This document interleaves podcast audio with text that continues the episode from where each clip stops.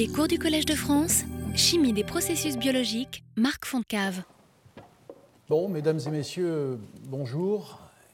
Euh, bienvenue à ce dernier cours de la série euh, qui nous a promené au sein des, des problématiques de la valorisation, de l'activation du CO2.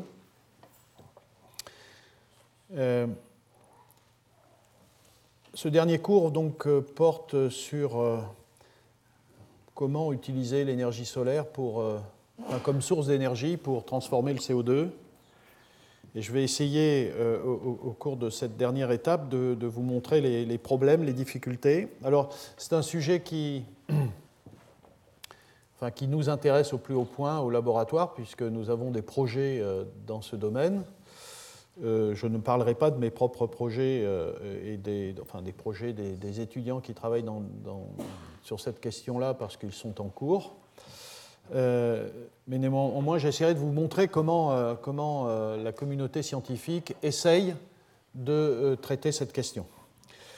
Alors il y a une autre raison pour laquelle cette, cette séance est, est, particulièrement excitante, c'est le fait que nous allons entendre, après mon cours, un exposé de Mathias Beller, euh, qui a fait un travail absolument formidable sur le CO2. Vous ne l'avez peut-être pas réalisé, mais pratiquement tout au long de mon cours, tout, au long des cinq séances précédentes, j'ai cité des travaux de Mathias Beller. Euh, euh, enfin, en général, je citais les, journaux sans citer le nom, donc vous avez vu des, travaux de, de, Mathias tout au long de ses cours.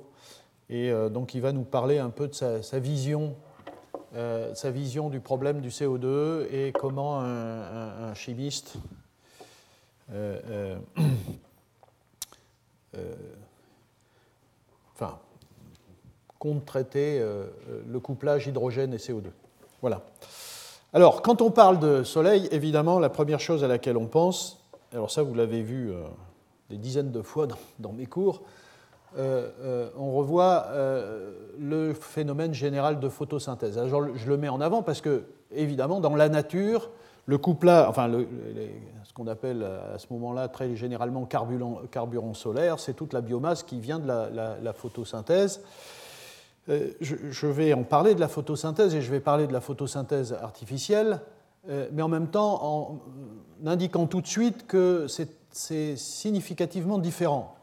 Euh, et la grosse différence, c'est que tout le processus de photosynthèse consiste à convertir de l'énergie solaire en une énergie chimique intermédiaire qui est un réducteur, qui est le réducteur physiologique, qui est le NADPH, qui ensuite rentre euh, euh, dans un cycle de fixation du CO2 et de conversion du CO2 euh, euh, et, notamment, j'ai déjà parlé de cette, enzyme tout à fait particulière, Rubisco, qui est capable de fixer le CO2 et de l'incorporer dans des molécules organiques.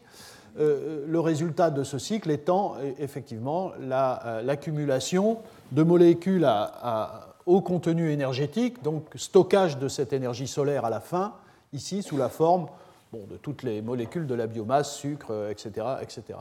Mais là où je veux insister, c'est que lorsque je vais parler de photosynthèse artificielle, dans la plupart des cas, euh, les électrons vont être utilisés directement pour réduire le CO2, euh, euh, ce qui n'est pas le cas de la photosynthèse naturelle. Les électrons sont utilisés pour réduire le NADP en NADPH, qui est une forme de, stockage de l'énergie solaire. Et donc, c'est pour ça qu'ici est représenté ce schéma qui est euh, euh, l'eau euh, transformée en, oxygène et en électrons. Ces électrons servent à réduire le NADP en NADPH, et ensuite, dans ce cycle, le NADPH d'ailleurs ne réduit pas directement le CO2, il n'y a pas une enzyme qui utilise le NADPH pour réduire le CO2. Vous, le savez, allez voir le cours sur les CO2 et réactions biologiques.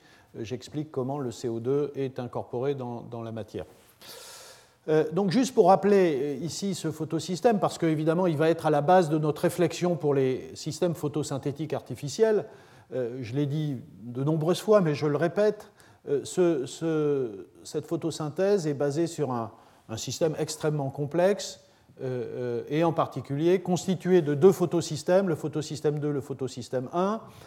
C'est au niveau du photosystème 2 que nous avons la, collecte d'un premier photon, vous voyez, à 1,83 électronvolts, qui sert à extraire les électrons de, l'eau, ce faisant en produisant de l'oxygène, et ces électrons excités sont transportés euh, sur une assez longue distance avec tout un tas de médiateurs euh, de transfert d'électrons. Au cours de ce chemin, euh, les électrons perdent de l'énergie et donc c'est pour ça qu'il faut un deuxième photosystème. Ils sont réénergisés ici par un deuxième photon et ces électrons à nouveau ont le potentiel redox suffisant pour réduire le NADPH et ensuite se produit ce que je vous ai indiqué au tout début. alors plusieurs remarques. la première c'est que vous voyez il faut deux photons 1,83 à 1,77, il faut 3,6 électronvolts pour faire une réaction qui est à 1,23 ou 24 électronvolts. Et donc, euh, vous voyez déjà que le rendement ne peut pas être de 100%. Et vous savez, j'ai déjà dit plusieurs fois que le rendement de la photosynthèse naturelle est, assez bas, et même très bas. Euh, chez les plantes, 1%, chez les micro-organismes photosynthétiques les plus efficaces, 4%, 4-5%.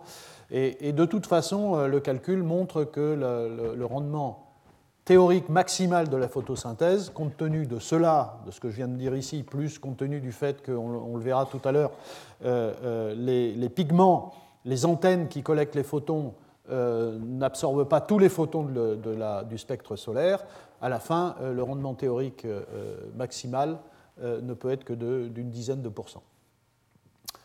la deuxième remarque, c'est important, c'est que toute la toute la barrière énergétique, c'est essentiellement une comme vous le voyez par la comparaison de ces deux potentiels, c'est la barrière énergétique associée à, la décomposition de l'eau. Euh, alors, lorsqu'on passe à un système de photosynthèse artificielle, on, s'inspire de ce qu'on a appris de la photosynthèse et en gros, voilà les, différentes euh, euh, questions. ici, je prends par exemple un système de réduction, de photoréduction du, du, CO2 en CO. Euh, c'est une barrière de 1,35 volts. Euh, et donc, euh, il y, a trois éléments, je résume, hein, il y a trois éléments importants. Le, premier, c'est qu'évidemment, il faut absorber un photon. L'eau n'absorbe pas les, les, photons de la lumière visible. il faut absorber un photon, donc il faut un photosensibilisateur euh, qui peut être un semi-conducteur, j'en parlerai longuement, et qui peut être aussi un, photosensibilisateur moléculaire. Et euh, ce photosensibilisateur, il, a la propriété suivante, il, a des électrons qui peuvent être excités par un photon. Vous créez donc un trou et, vous créez un électron à, bas potentiel. Et donc, euh, évidemment, tout ça ne marche que si le potentiel du trou est suffisamment oxydant pour à la fin oxyder l'eau euh, en oxygène. Vous voyez, il faut être au-dessus en gros de 0,8 volts. Euh, et d'autre part, cet électron doit être à un potentiel redox suffisamment bas pour euh, réduire le CO2, par exemple en CO ici. C'est un exemple, hein, mais il y a vous savez qu'il y a d'autres façons de réduire le CO2 qu'en CO. il faut un potentiel qui soit plus bas que moins 0,5 volts. Euh, donc en gros, euh, voilà, il faut, euh, ces, potentiels-là. Bon. Après, il y a un autre problème, c'est qu'il faut que ces charges séparées durent suffisamment longtemps. Donc il y a un problème de, contrôle de la durée de vie des états de séparation de charges. Et le mieux pour faire ça, c'est de les séparer du, point de vue physique, et donc d'avoir un système de transfert des, trous et transfert des, charges négatives pour aller atteindre euh, euh, le site de réduction du CO2 et d'oxydation de l'eau. Et dernier point, dans la mesure où toutes ces réactions sont multiélectroniques, je l'ai dit plusieurs fois, donc cinétiquement lentes, il faut des catalyseurs et donc il faut que ces électrons et ce trou atteignent en bout de course, après séparation, les catalyseurs. Et là, il faut des catalyseurs tout à fait particuliers qui soient capables d'accumuler des trous ou d'accumuler des électrons pour les délivrer euh, euh, d'un bloc euh, pour une réduction ici à 2 électrons du CO2 ou une oxydation de l'eau à 4 électrons en oxygène. Et donc là, ça peut être des métaux, ça peut être des catalyseurs moléculaires, et donc il y a tout un tas de, de critères importants pour définir ces catalyseurs. C'est le nombre de cycles catalytiques, le nombre de cycles catalytiques par unité de temps, euh, la notion de surtension, la notion de sélectivité, la notion de stabilité des, catalyseurs. Voilà. voilà, ça, ça redit la même chose, donc je ne vais pas y passer beaucoup de temps. Voilà un système simplifié, un, un, système simplifié de photosynthèse artificielle.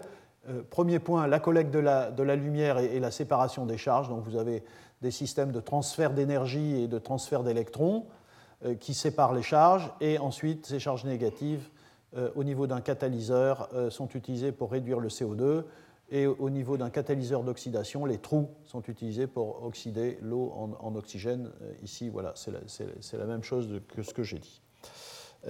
et à la fin, le, bon, en gros, le, rêve de, de, tous les laboratoires qui travaillent dans, ce domaine, euh, euh, c'est de réaliser un dispositif qu'on appelle par exemple une cellule photoélectrochimique, dans lequel vous avez, euh, et ça aussi vous l'avez vu plusieurs fois, une, photoanode à base de semi-conducteurs et, de, évidemment de catalyseurs.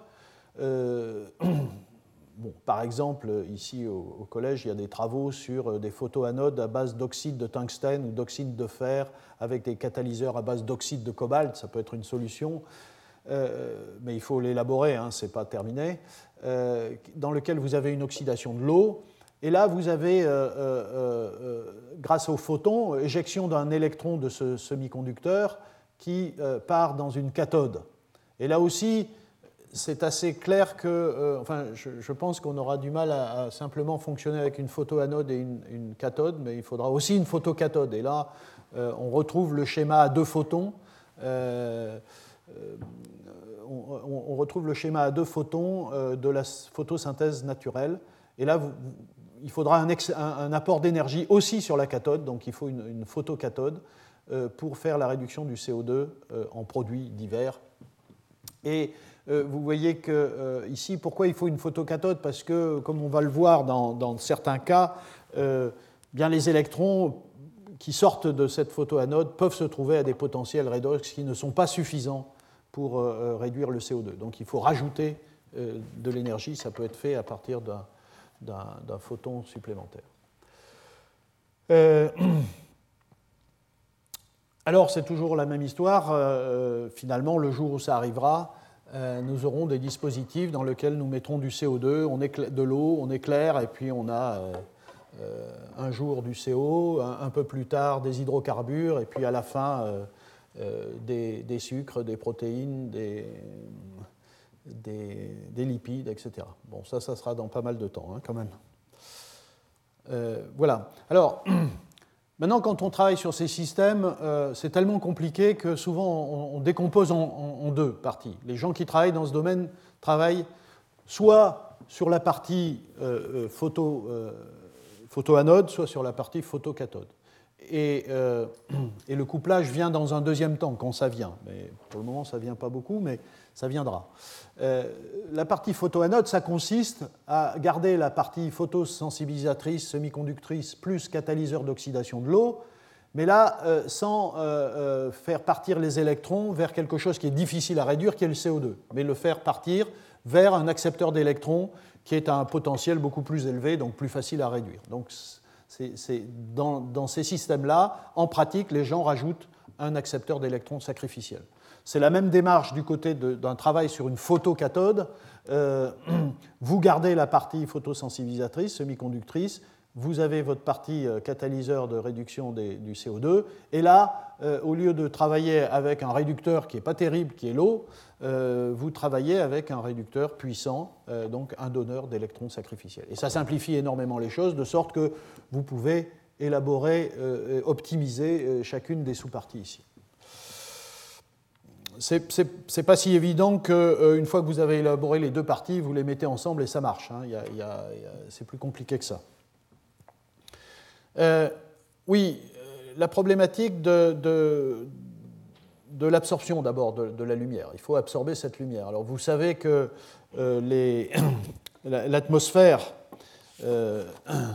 l'atmosphère joue le rôle d'un filtre très important de, du rayonnement électromagnétique. Hein. Vous voyez, l'opacité de, l'atmosphère est, très importante dans tout le domaine du rayonnement électromagnétique. Il n'y a que quelques zones de, rayonnement qui sont absorbées par le, enfin qui ne sont pas absorbées par l'atmosphère. Heureusement d'ailleurs, la partie que nous voyons n'est pas absorbée par l'atmosphère, la lumière visible. Par ailleurs, le spectre solaire, en gros, vous voyez, qui démarre autour de de 290 nanomètres. Euh, ça, donc, c'est le spectre solaire à la surface euh, de la Terre, après traversée de l'atmosphère, traversée au cours de, euh, de laquelle tout un tas de particules et de molécules présentes dans l'atmosphère ont évidemment absorbé des, des, rayonnements, d'où tous ces trous.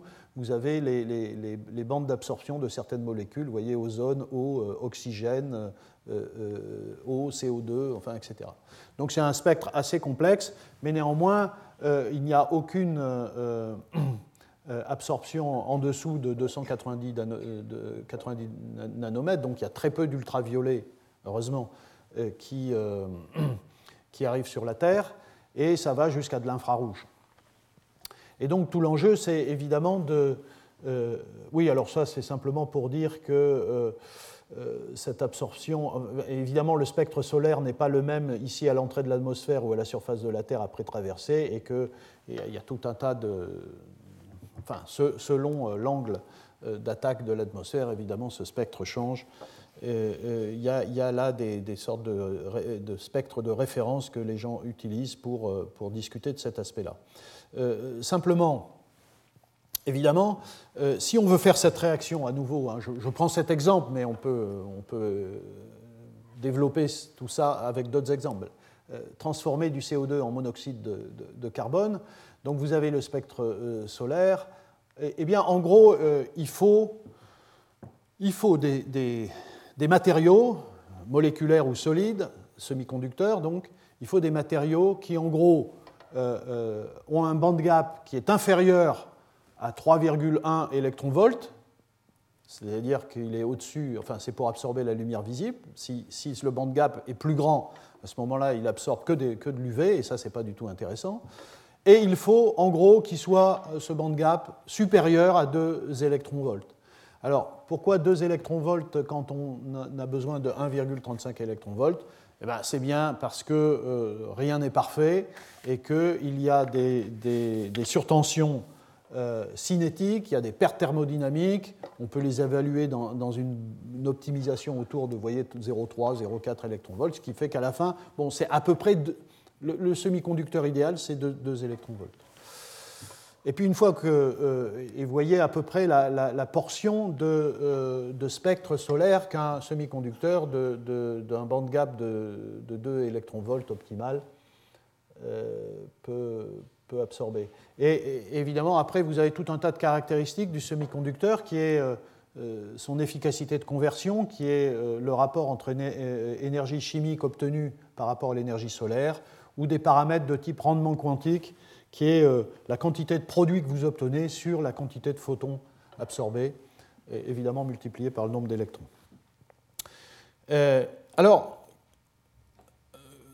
comment, comment ça fonctionne euh, Voilà une représentation assez classique euh, où vous avez ici en bas euh, la bande de valence d'un semi-conducteur et ici la bande de conduction. Et donc c'est ça le band gap. Et quand, c'est représentation aussi également ici, lorsqu'un photon tape sur ce semi-conducteur, il y a des sites dans lesquels se fait cette excitation d'un électron dans la bande de conduction. Alors, à ce moment-là, vous créez un trou, vous créez une charge moins. Euh, ces charges se promènent dans le semi-conducteur. Évidemment, il leur arrive euh, en général beaucoup de catastrophes, et en particulier une désactivation par réaction entre moins et plus, donc recombinaison de charges. Et donc, le photon que vous avez euh, entré dans le semi-conducteur, eh bien, il ne sort pas. Il n'y a pas d'énergie qui sort. et et de temps en temps, euh, ces, électrons et ces trous arrivent en surface, euh, euh, où ils peuvent se désactiver aussi, mais où ils peuvent aussi rencontrer, dans un cas, un donneur d'électrons, c'est la molécule d'eau, si on fait de l'oxydation de l'eau, et dans, ou une molécule de CO2, si on fait de la réduction du, du, CO2.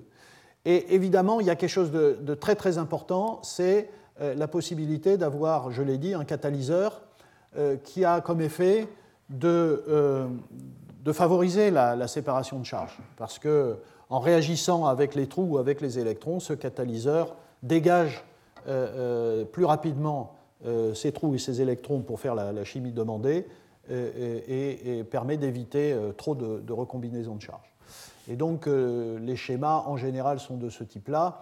Ici, vous voyez un semi-conducteur qui est capable euh, d'envoyer son électron excité dans, euh, qui, a, le bon potentiel euh, pour envoyer son électron dans un catalyseur de réduction ou d'envoyer son trou qui est, dans un catalyseur d'oxydation qui a un potentiel plus bas que le potentiel de la bande de, valence. Voilà.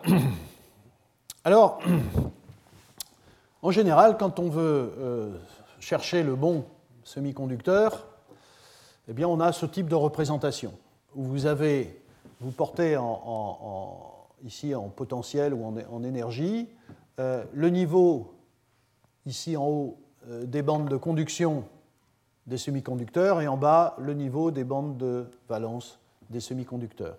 Et vous avez à comparer ces niveaux-là à deux potentiels, celui du couple H2O-O2 et celui euh, des, euh, et, les, potentiels de réduction du CO2 en différents produits. Comme vous le savez, parce qu'on l'a déjà vu plusieurs fois, voilà les potentiels redox euh, des, différents, des, différentes réactions redox de, réduction du CO2. Vous voyez, ça va entre moins 0,3 et moins 0,6 volts, donc c'est assez concentré ici. Et, vous voyez que euh, euh, le couple CO2, CO2.- la réduction à un électron est beaucoup plus élevée. Si on regarde ce schéma, pratiquement il n'y a personne qui peut envoyer un, électron, un, seul électron dans, dans CO2.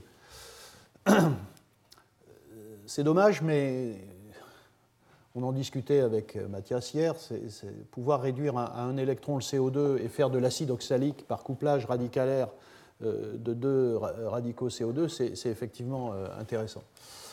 Euh, alors, évidemment, donc la, première, quand vous voyez ça, effectivement, vous dites, la conclusion, c'est bien, je vais prendre là-dedans le euh, semi-conducteur qui a une bande de conduction au-dessus euh, de ces potentiels et une bande de valence en dessous de, ce potentiel H2O2.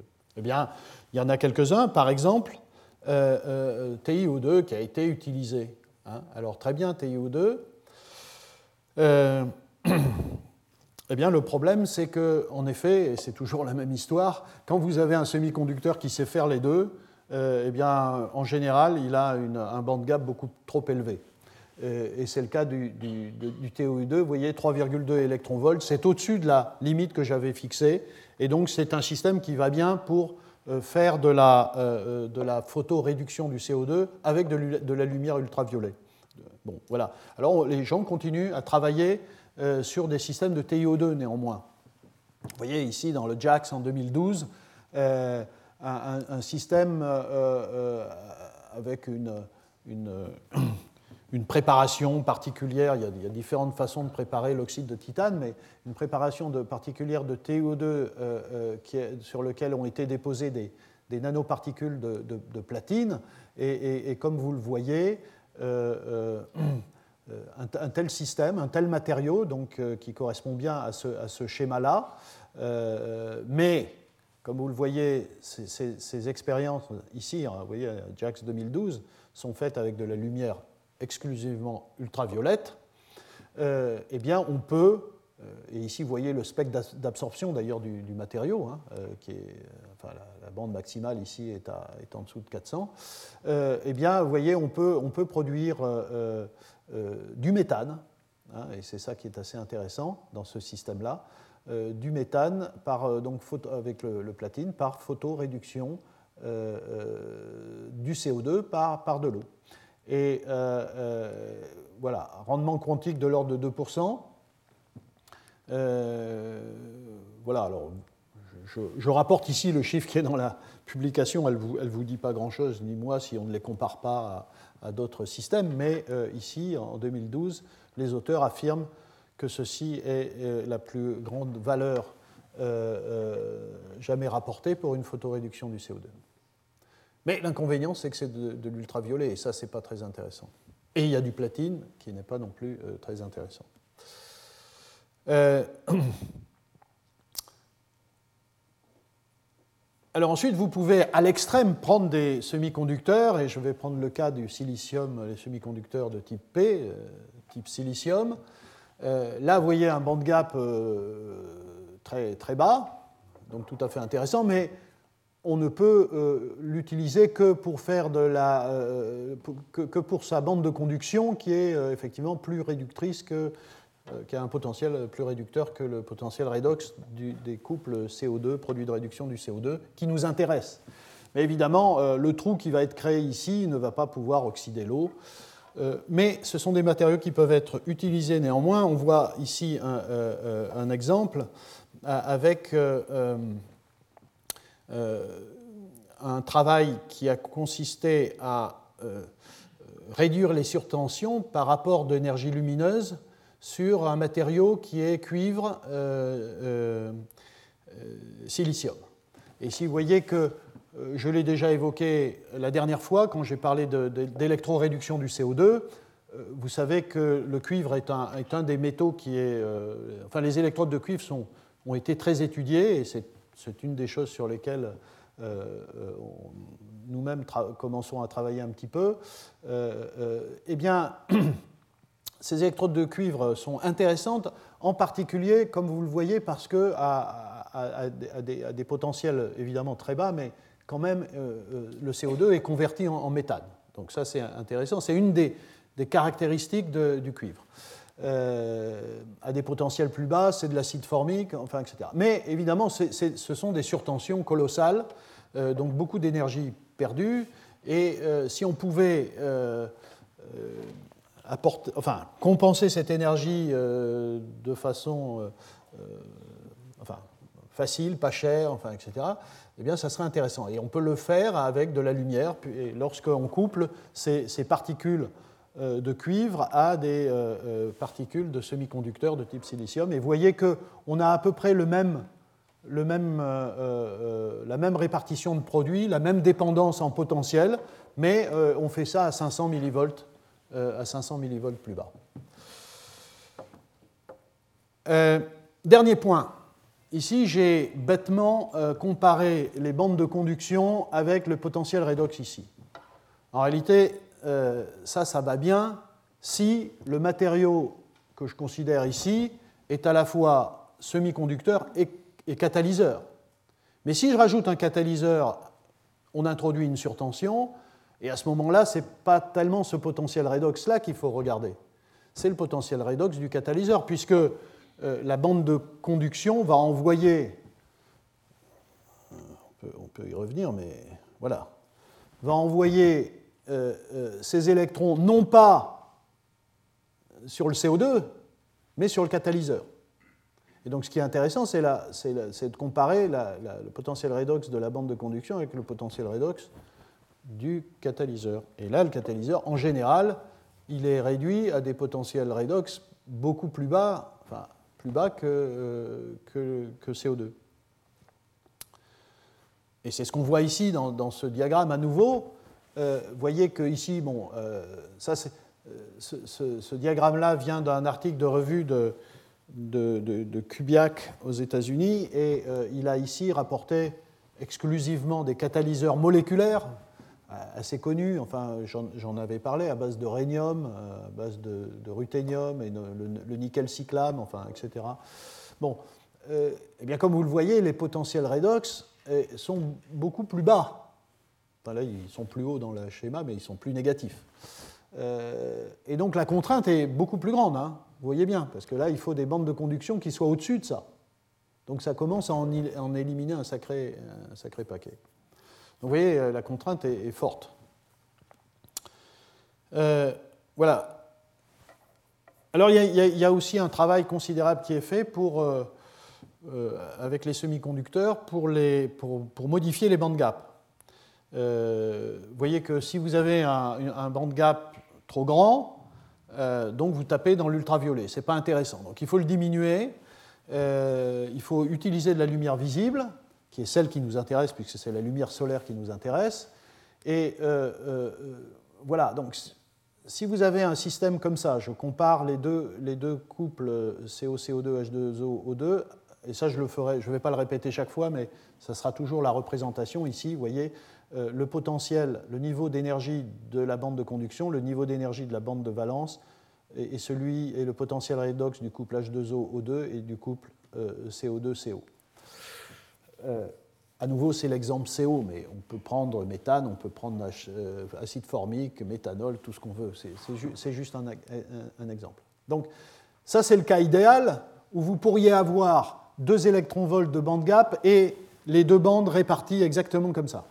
Bon, ça, ça existe pratiquement jamais. Euh, donc, euh, en général, quand on a ça, le band gap est trop grand, je l'ai dit, c'est le cas de l'oxyde de titane, par exemple. Et alors, il y a tout un tas de travaux pour, en particulier, doper euh, ces, semi-conducteurs de façon à diminuer le band gap. Donc il y, a, pas mal de travaux, par exemple, avec du, dopage à l'azote. C'est une, solution. L'autre solution, c'est, par exemple, pour la, réduction, pour la réduction du CO2 en CO, c'est de coupler ce, cet oxyde de titane ici qui va donner ses électrons à un catalyseur, c'est de le coupler à un, semi, un autre semi-conducteur qui a un band gap plus petit. Et à ce moment-là, vous tapez avec des électrons euh, qui, euh, euh, avec des photons qui sont de plus basse énergie, donc qui peuvent aller dans dans le visible, pardon, et moyennant, évidemment, que la bande de conduction, donc le band gap est plus petit, mais que la bande de conduction soit un potentiel plus réducteur que la bande de conduction du semi-conducteur que vous voulez utiliser, mais qui a un band gap trop grand. et voilà, il y a eu des exemples voilà, de, d'association de semi-conducteurs de type sulfure de cadmium ou sélénure de cadmium avec de l'oxyde de titane. Alors voilà quelque chose d'un peu compliqué, mais c'est pour vous donner un peu la, voilà, comment, les, comment les gens travaillent. Donc, je l'ai dit, je viens de terminer le cas où le band gap est trop grand et, euh, où il faut le, réduire. Là, je parle d'un cas plus fréquent, pourquoi? Parce que ce qui nous intéresse, c'est à nouveau des semi-conducteurs avec des bandes gap faibles. Et donc, on a une bande interdite, un band gap euh, euh, trop, faible. Et trop faible, ça veut dire qu'on est dans une situation soit comme celle-là, où la bande de conduction est adaptée pour la réduction du CO2, mais la bande de valence n'est pas adaptée pour l'oxydation de l'eau, ou l'inverse. C'est la bande de valence qui est adaptée pour l'oxydation de l'eau, mais la bande de conduction ne l'est pas pour la réduction du CO2. Donc on est très souvent dans ces cas-là. Alors comment on peut faire? Et comment euh, les chercheurs aujourd'hui, les laboratoires font? Alors, euh, vous voyez ici, euh,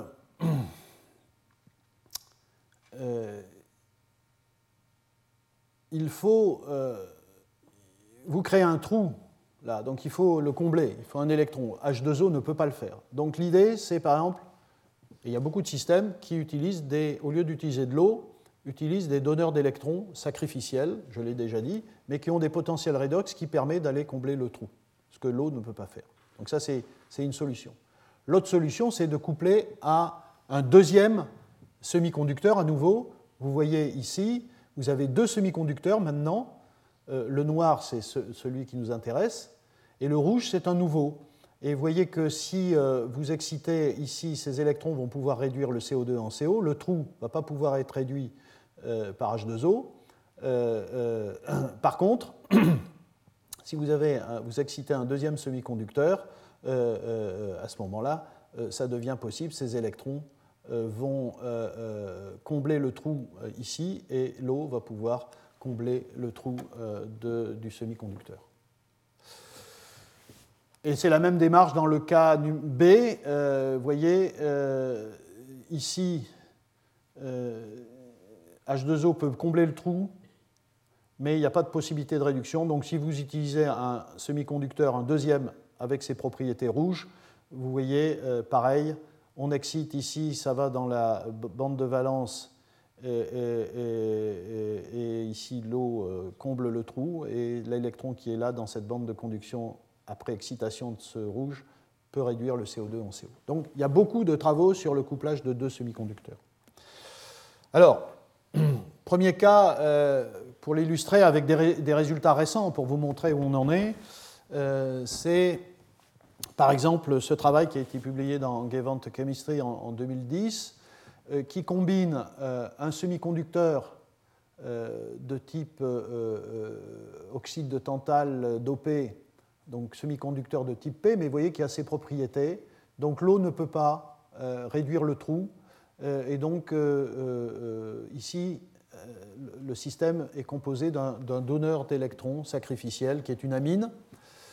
Le catalyseur est, ici un, catalyseur que, pour ceux qui ont vu mes cours précédents, connaissent. C'est euh, un catalyseur euh, à base de, ruthénium et qui, euh, est un des rares catalyseurs qui est capable de réduire le CO2 en acide formique. Vous voyez, donc le système, il est représenté ici, c'est un peu la même chose. Excitation, un électron qui passe dans la bande de conduction. Cette bande de conduction a un potentiel, vous voyez, moins 1,3 volts qui est tout à fait adapté à la réduction de CO2 en acide formique à moins 0,8 volts. Et euh, euh, par contre, euh, le, potentiel du trou à plus 1,1 volt n'est pas assez oxydant pour oxyder l'eau. Et à ce moment-là, il y a un donneur d'électrons sacrificiels qui est le, TOA. Voilà. Mais voyez les résultats.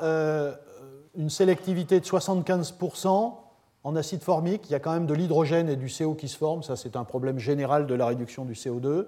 Vous avez un rendement quantique de l'ordre de 1,92% à 400 nanomètres. Euh, et, vous avez, euh, euh, vous voyez, un, turnover de, 90 en 8 heures. Donc, vous voyez, c'est pas des. Mais aujourd'hui, c'est ça le, niveau d'activité de ces systèmes-là. Hein. Ce n'est pas des, centaines de milliers de turnover. Hein.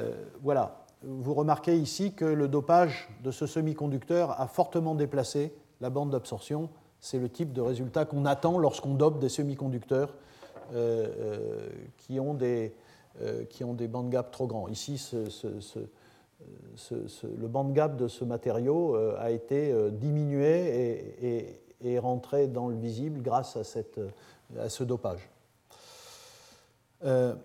Un autre exemple, ici, c'est avec euh, des catalyseurs que vous connaissez aussi, c'est parce que je les ai présentés. C'est ces catalyseurs qui euh, polymérisent, ce sont les catalyseurs de ruthénium de De Ronzier qui polymérisent pour faire des chaînes euh, ruthénium-ruthénium et qui ont aussi la possibilité, si on modifie ce ligand bipyridine avec des pyroles, d'être électropolymérisés sur la surface.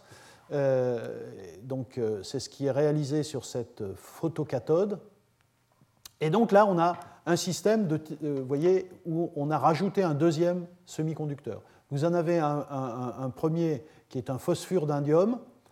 Euh, il, a, euh, il, a, un band gap intéressant, sauf que si son, le potentiel redox de sa bande de conduction est, est parfaitement adapté grâce à ce catalyseur qui est à moins 0,8 volts pour réduire le CO2 en acide formique,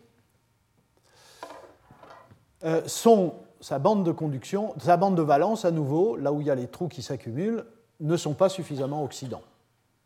Et donc ils ne peuvent pas euh, oxyder de l'eau.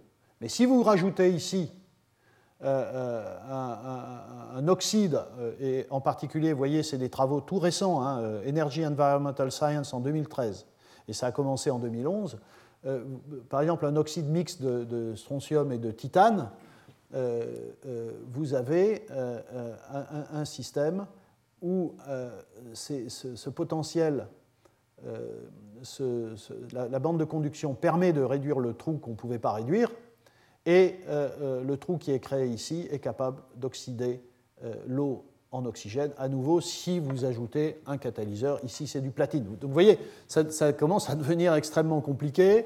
Il vous, faut donc une, une photocathode avec un catalyseur, un, catalyseur à base de ruthénium, euh, un semi-conducteur de type phosphure d'indium, et ici euh, de l'oxyde de titane, euh, enfin, ou strontium titane, et du platine comme catalyseur. Alors, les résultats, voilà, vous voyez, 70% de sélectivité, un nombre de turnover de 17 en 24 heures, vous voyez, c'est faible.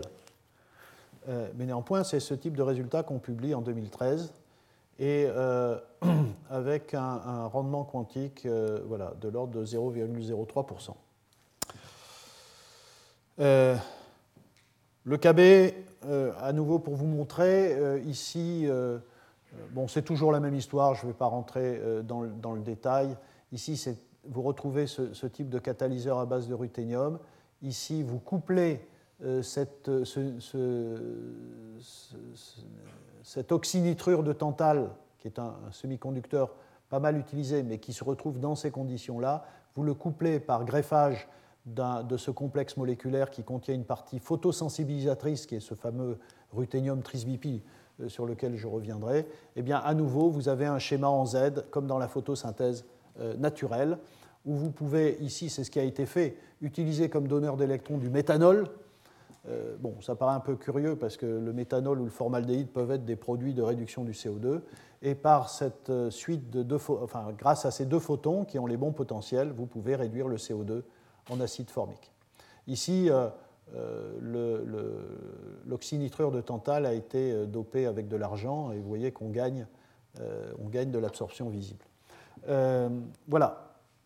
Ici, vous voyez JAX 2013 où les auteurs affirment c'est le, premier euh, système photocatalytique en Z de réduction. Alors en Z, hein, c'est pour rappeler la photosynthèse naturelle, vous savez, avec euh, un, photosystème de euh, excitation, ça redescend et on réexcite avec un deuxième photosystème. Donc deux photons.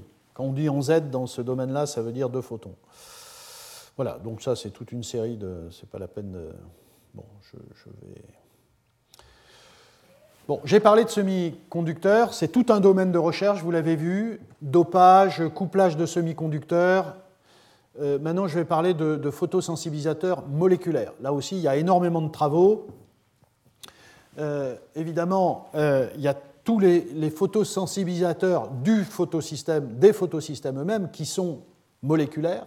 Hein, Ce pas des matériaux dans, le, domaine, enfin dans la, dans la nature, dans, dans le dans les systèmes vivants, ce sont des molécules.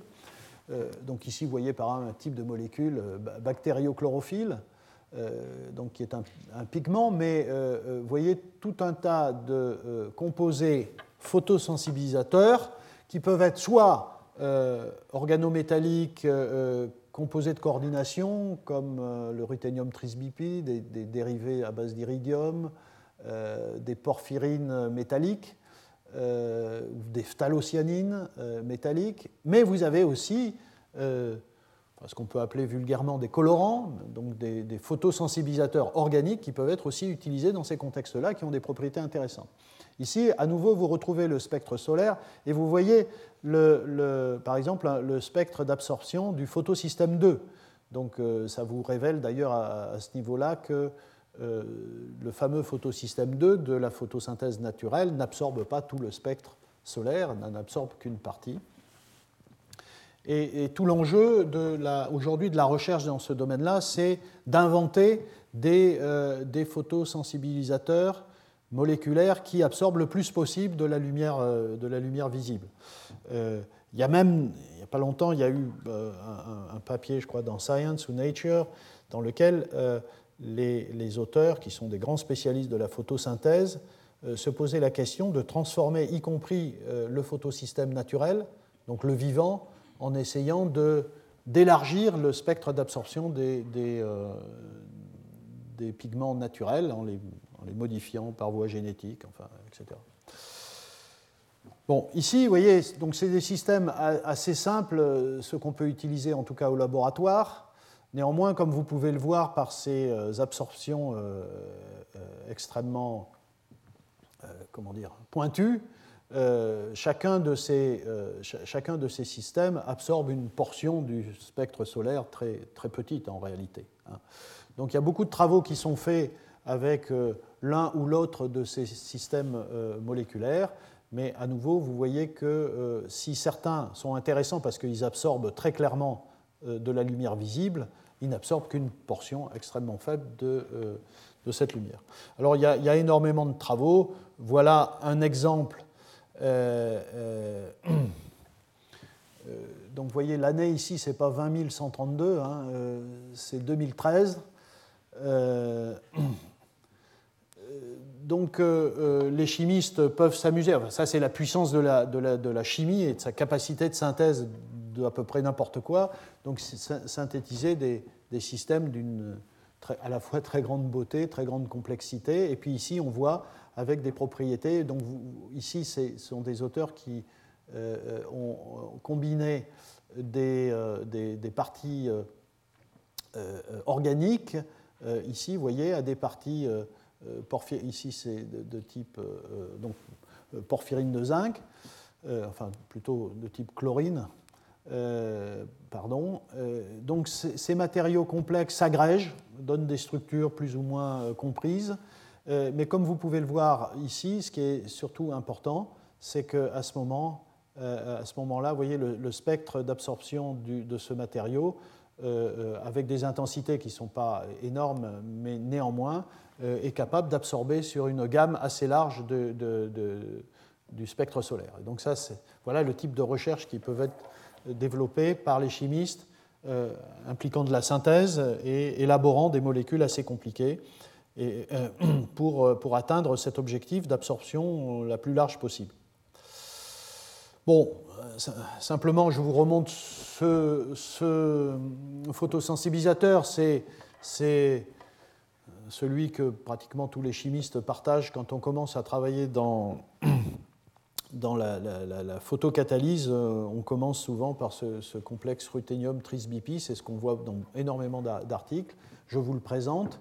Euh, donc, euh, vous voyez, il a des absorptions euh, de, type transfert de charge métal-ligand dans le, dans le visible. Bon, il est, il est simple, il, est relativement stable. Lorsqu'on l'excite, vous avez les électrons qui, enfin la densité électronique de l'électron excité qui part vers la périphérie. Euh, c'est une forme de séparation de charge qui se produit. Euh, donc vous partez, d'un ruthénium 2 et, et en l'éclairant, euh, vous faites un ruthénium 3 avec un électron plutôt localisé sur le ligand. Voilà. Et donc, lorsque on réfléchit à une réduction photochimique moléculaire de CO2, et en particulier avec la vision d'atteindre une photocathode moléculaire dans laquelle vous auriez à la fois un photosensibilisateur moléculaire et un catalyseur moléculaire que vous auriez greffé sur une électrode, c'est une des choses qu'on a en tête. Euh, et, euh, à ce moment-là, vous avez besoin euh, d'un catalyseur qui peut réduire le CO2 en quelque chose. Vous avez besoin d'un photosensibilisateur qui est capable de prendre un électron soit d'un donneur sacrificiel, soit d'une électrode, si c'est pour une photocathode, et l'électron excité ici doit être capable d'envoyer ces électrons au métal. Donc il faut trouver, si vous voulez aller vers ce genre de choses, il faut trouver le bon catalyseur, il faut trouver le bon photosensibilisateur, photosensibilisateur il doit être photostable, il doit avoir un coefficient d'extinction euh, élevé, il, doit avoir de longues durées de vie de ces états excités, enfin, etc., etc. Vous pouvez aller plus loin en essayant de construire un système multifonctionnel supramoléculaire, c'est-à-dire que vous pouvez soit avoir les espèces séparées, mais c'est peut-être mieux de les, fixer ensemble, donc de faire un système catalyseur photosensibilisateur couplé avec un connecteur ici, avec un, accrochage covalent entre les deux entités, et également avoir un accrochage covalent sur l'électrode. Donc vous voyez, ça fait un système qui devient compliqué pour la synthèse, mais c'est assez intéressant. Et euh, euh, bon, là, encore, euh, Bon, c'est juste schématiser comment les choses fonctionnent pour que vous compreniez. Euh, euh, voilà le système orbitalaire du ruthénium tris-BP. Vous excitez avec un photon, vous avez l'électron qui est éjecté ici, la densité électronique est surtout là, donc vous êtes ici dans ce potentiel. Il s'avère que le ruthénium ainsi excité a le bon potentiel redox pour réduire le catalyseur, pour réduire ensuite le CO2. Euh, et ici, vous avez donc le CO2, euh, l'électron est parti, vous voyez, il est parti de là, il est parti de là, il est parti de là, et, il a réduit CO2. Et puis ici, vous avez un, trou. Eh bien, il faut que vous ayez un électron qui arrive euh, à nouveau pour, euh, pour le combler.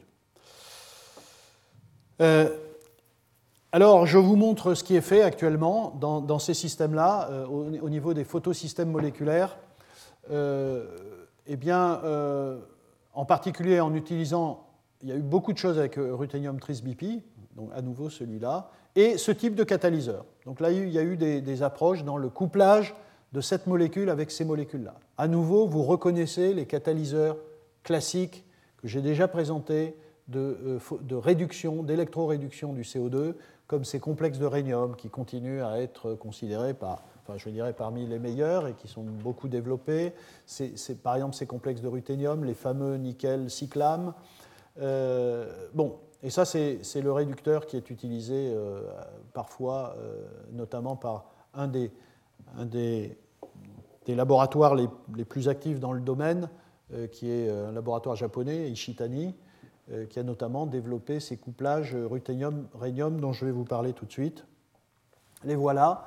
Donc, vous voyez toute une série de complexes où euh, on a eu un couplage entre la partie covalent, un hein, couplage covalent entre la partie photosensibilisatrice et un complexe. Ici, c'est soit du nickel cyclame, euh, soit des complexes de, rhénium. ici, il y a du cobalt bipyphène, phénanthroline. Bon. Voilà, donc il y a eu des élaborations, il y a eu des élaborations euh, pendant des années de, ces objets-là. Euh, et, vous voyez, ce composé est un des composés les plus actifs qui existent. Vous voyez le lien covalent entre ces deux euh, bipyridines. Et vous voyez que ce sont des systèmes qui sont quand même capables de faire plusieurs centaines de, de turnover. avec des rendements quantiques de 20%, ça commence à devenir intéressant. Euh, et avec des vitesses initiales, euh, voyez, de, enfin, de 56 cycles turnover par heure. Ça commence à devenir intéressant. Voilà. Euh, d'autres systèmes, et en particulier, vous voyez ici, ce sont deux photosensibilisateurs couplés à un catalyseur à base de ruthénium ici, donc c'est plus du rhénium, c'est du ruthénium. vous voyez, donc publié dans PNAS en 2012. Donc vous voyez des systèmes avec des performances qui commencent à devenir euh, assez intéressantes. Euh, plusieurs centaines de cycles catalytiques, euh, une dizaine par minute initiale, hein, ça ne dure pas pendant des heures, hein, parce qu'il y a de la décomposition de ces, de ces systèmes avec le temps. Le dernier dont je voudrais parler, c'est celui-là, qui est vendu par Ishitani comme étant, vous voyez, publié dans le JAX l'année dernière comme étant le plus efficace, le système moléculaire le plus efficace euh, pour la réduction du CO2. Donc ici, c'est un, complexe trinucléaire de, de rhénium euh, qui est utilisé. Euh, et oui, parce que les complexes carbonyles bipyridines de rhénium sont connus pour être à la fois catalyseurs et photosensibilisateurs. Euh, d'ailleurs, euh, si vous prenez juste des complexes, les, ces complexes de rhénium et vous les éclairez, vous, faites de la réduction du CO2. Mais dans les, résultats précédents que j'ai présentés, le complexe de rhénium était utilisé comme catalyseur et c'était le fameux complexe ruthénium trisbipi qui était utilisé comme photosensibilisateur. Mais ici, voilà, c'est un travail dans lequel vous avez ce photosensibilisateur-là qui a été synthétisé, caractérisé, et vous, avez toujours ce complexe-là comme catalyseur. Euh, voilà, et dans des conditions, vous voyez, avec un donneur qui est une amine, un triéthanolamine, un donneur d'électrons sacrificiels, euh, dans le DMF, en éclairant, vous voyez, dans le, dans le visible, à 436 nanomètres, voilà, vous avez ce système euh, non, là, ça ne doit pas être TOA, puisque le réducteur, c'est celui-là. Euh, bon, enfin, avec un réducteur euh, sacrificiel, vous faites de la réduction du CO2 en CO, et c'est un système qui est relativement efficace. Vous voyez ici 500 cycles catalytiques. Bon. Ici, c'est peut-être le résultat le plus importants que j'ai vus. Euh, et vous voyez, c'est récent aussi, c'est Ishitani en 2013. Et ici, il a un photosensibilisateur à base d'osmium. En général, les gens n'aiment pas utiliser l'osmium. Hein. Euh, mais néanmoins, euh, il a essayé de coupler un, photosensibilisateur à base d'osmium à, son, un catalyseur à base de rhénium. Et là, vous voyez, on atteint le millier de, de, cycles catalytiques avec des fréquences de turnover assez intéressantes.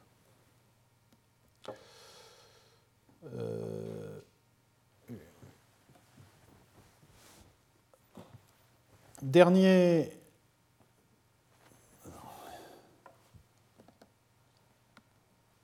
Voilà, dernière, euh, en quelques minutes, dernière information que je veux vous donner euh, dans ce, dans ce cours, euh, c'est la place des enzymes dans des systèmes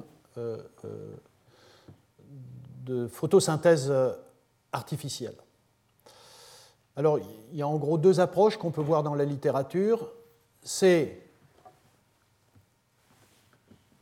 d'une part celle-là, qui euh, en gros euh, élabore sur les enzymes que je vous ai présentées lors d'un cours qui était, dédié d'ailleurs à, la présentation des diverses enzymes qui font quelque chose avec le CO2 dans le vivant.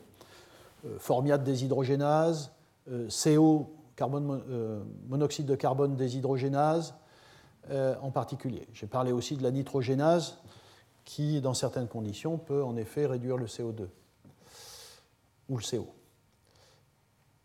Et donc euh, l'idée, c'est d'exploiter ces enzymes, en particulier, pour, en particulier pour faire des biopiles, pour les mettre sur des électrodes. Et euh, ici, c'est un exemple. Alors ces, ces exemples-là, c'est vraiment la démarche de Fraser Armstrong à Oxford c'est un pionnier de ces, biopiles avec des. J'en ai déjà parlé lorsque j'ai parlé d'hydrogénase sur des électrodes, mais c'est le même qui met euh, euh, des, enzymes de réduction du CO2 sur des électrodes. C'est Fraser Armstrong et qui euh, récemment est passé de l'hydrogène au CO2. vous voyez une série d'articles en 2010, 2011, 2012, où il a utilisé des particules d'oxyde de, titane. Alors notez bien que ici, ces particules d'oxyde de titane ne jouent pas le rôle de, de, semi-conducteur. On ne tape pas dans l'UV dans, ce système-là, mais comme vous pouvez le voir, le photosensibilisateur qui est utilisé, c'est un photosensibilisateur moléculaire. Vous voyez, vous retrouvez le ruthénium trisbipy, sauf qu'avec ces groupements phosphonates ils sont accrochés à des particules d'oxyde de titane, et l'intelligence du système, ce n'est pas lui qui a découvert ce, couplage-là, hein, mais euh, ça a été pas mal utilisé, c'est que vous utilisez ce photosensibilisateur pour absorber de la lumière visible, vous comblez les trous avec un donneur d'électrons sacrificiels, mais ces, particules d'oxyde de titane qui prennent les électrons euh, euh, de l'orbital la LUMO du ruthénium euh, favorise la, séparation de charge. Donc ces électrons sont écartés du ruthénium 3, qui est créé ici par, euh, euh, réaction, enfin par excitation par un photon. Et les électrons ici de la bande de conduction du TiO2 sont envoyés dans les systèmes de transfert d'électrons de l'enzyme, je vais y revenir. Donc notez bien donc à, nouveau hein, que ce, euh, ces particules d'oxyde de, titane ne sont pas excitées par la lumière. Ils ne peuvent pas l'être à cause, vous le savez, de son band gap qui est trop élevé. Mais si on regarde les potentiels, vous voyez, euh, euh, ce potentiel redox de l'état excité du ruthénium tris-BP est suffisant pour envoyer ces électrons dans la bande de conduction du TiO2, et, et ce potentiel redox est suffisant pour aller réduire le CO2 en CO grâce donc, à ce site actif que peut-être ceux qui étaient là reconnaissent, où, toute la chimie se passe entre cet atome de nickel et cet atome de fer au sein d'un cluster nickel, fer, soufre très complexe que, j'ai déjà décrit, euh, que vous pouvez voir sur euh, les, anciens cours de cette année, où se fait la réduction du CO2. Et donc, euh, ce qu'a montré Fraser Armstrong, c'est qu'on pouvait élaborer des systèmes comme ça, et vous voyez, avec des vitesses assez intéressantes, euh, voilà, 0,15 euh, cycles catalytiques par seconde. Euh, et si vous voulez, dans un premier temps, dans un premier temps, il avait juste ce système-là. Et alors, comme vous, vous, pouvez le voir, moins 0,52 sur moins 0,46 à travers ce catalyseur, ça fait une driving force qui est assez faible. Donc là, la driving force thermodynamique est assez faible et ceci pouvait expliquer des, performances certes intéressantes et nouvelles, c'était la première fois, mais en même temps pas, pas, pas, extraordinaire. Par contre, quand il a utilisé non pas ce système ruthénium TiO2, mais du sulfure de cadmium comme, comme semi-conducteur, bande de conduction à moins 0,87 volts, Là, il y a une driving force qui est beaucoup plus euh, importante et de fait, euh, vous voyez, 400 millivolts de driving force. Et là, il a, commencé à avoir des systèmes qui sont tout à fait intéressants. Euh, parmi les records, je dirais, en termes de nombre de cycles catalytiques, vous voyez, 20 000 cycles catalytiques en 4 heures, c'est très largement supérieur à tout ce que j'ai présenté jusqu'à présent. Voilà. dernier point, il y a eu beaucoup de travaux qui ont essayé de vraiment copier euh, la photosynthèse euh, euh, naturelle en essayant de passer par le NADH. Et, mais là aussi, c'est pas vraiment le cycle c'est pas du tout le cycle de Calvin et la Rubisco, etc. Mais en gros, on peut voir dans les littératures cette approche qui consiste à utiliser le NADH pour réduire le CO2 en méthanol en utilisant une combinaison d'enzymes qui sont la formiate déshydrogénase, la formaldéhyde déshydrogénase et l'alcool déshydrogénase. Euh, euh, et, pour que ce système marche, parce que ça, ça marche, euh, il faut évidemment que vous puissiez régénérer constamment le, NADH, puisque évidemment le NADH est un, composé chimique qui est très cher et qui ne peut pas être simplement utilisé de façon comme ça stoichiométrique. donc il faut plutôt un donneur d'électrons avec un système qui est capable, notamment grâce à la lumière, à régénérer le NADH à partir du NAD+. Donc il y a, un premier aspect qui est euh, de mettre au point des systèmes de photoréduction du NAD euh, pour, euh, pour faire cycler. Et là, vous voyez, on a quelque chose qui commence à ressembler peu ou prou au système de photosynthèse. Ça en, est, encore très éloigné, mais voilà. Vous avez de la lumière, vous avez un donneur d'électrons. Le jour où ça sera de l'eau, ça sera bien. Ce n'est pas le cas. et puis vous avez un intermédiaire NADH qui peut réagir avec des enzymes. Et puis il y a euh, aussi des travaux euh, qui montrent que ça marche encore mieux si on, encapsule euh, ces enzymes dans des, dans des, silices. Voilà. voilà les réactions qui sont mises en œuvre. Hein. si vous réduisez le NADH par le CO2, vous faites de l'acide formique. Cet acide formique peut être réduit lui-même par la formaldéhyde déshydrogénase en formaldéhyde et le formaldéhyde peut être réduit par l'alcool déshydrogénase en méthanol. Bon, euh, je vais m'arrêter là. Tout ça, c'est la même chose. Euh, oui. Enfin, vous avez le principe et ça suffira comme ça. Voilà. Je, termine là-dessus. Euh, j'ai. voilà, j'arrive au terme de ce parcours en essayant de vous montrer ce qu'on D'abord, quels sont les enjeux euh, énergétiques et les problèmes du carbone et comment le CO2 peut être un jour considéré comme une source de carbone, en particulier pour l'industrie chimique, pas pour résoudre le réchauffement climatique. Hein. Vous l'avez vu avec les chiffres, hein, ce qu'on fera du CO2, ça ne sera jamais à la hauteur de ce que l'on euh, déverse dans l'atmosphère. Et pour l'industrie chimique, ça peut être intéressant comme source de carbone. Il y a des vrais enjeux euh, originaux, euh, euh, des grands défis pour, pour la recherche fondamentale et, industrielle. il faudra penser aussi que pour avoir du CO2, il faut quand même le récupérer. Hein. Et ça aussi, on en a parlé, c'est compliqué. mais voilà, voilà un ensemble de recherches qui dormaient pendant un certain temps et qui euh, sont en train, voilà, tous ces sujets-là dont je vous ai parlé euh, euh, sont en train de renaître, électroréduction du CO2, hydrogénation du CO2, photoréduction du CO2, ce sont des, sujets qu'on voit vraiment renaître. Et, je pense que, comme je crois l'avoir déjà dit, que si aujourd'hui les performances sont, sont faibles, eh bien, dans 10 ans, on aura des systèmes. Je pense que l'histoire de, l'hydrogène va se reproduire avec le CO2. Hein. Quand j'ai commencé à travailler avec la, réduction de l'hydrogène, de, des protons de l'eau euh, en hydrogène, on, publiait des articles avec des, des performances de quelques dizaines de cycles catalytiques par heure. Aujourd'hui, si vous n'avez pas plusieurs centaines de milliers ou de millions de turnover, enfin, et, plusieurs dizaines de milliers par heure, vous ne publiez pas, ou pas, à un très bon niveau. Bon, je pense que ça va être la même chose avec le CO2. Un jour, avec les efforts qui seront mis, on, aura des systèmes performants. Voilà. Euh, alors, ce qui est bien, c'est que euh,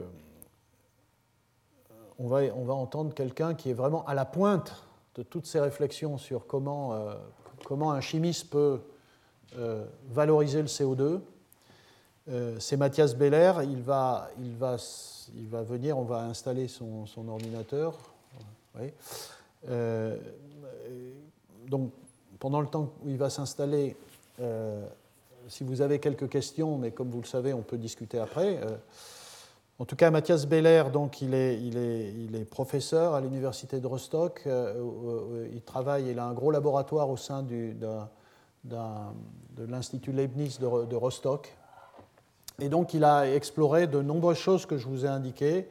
Et euh, je suis vraiment très heureux de l'avoir aujourd'hui ici euh, pour finir ce cours au Collège de France. Et donc, euh, je vais lui laisser la parole, moyennant que quelqu'un... Bon, normalement, ça ne devrait pas être compliqué, mais je suis assez incompétent en la matière. Bon. Donc voilà, merci en tout cas, et je laisse la parole à Mathias. Et si... Retrouvez tous les contenus du Collège de France sur www.colège-2-france.fr.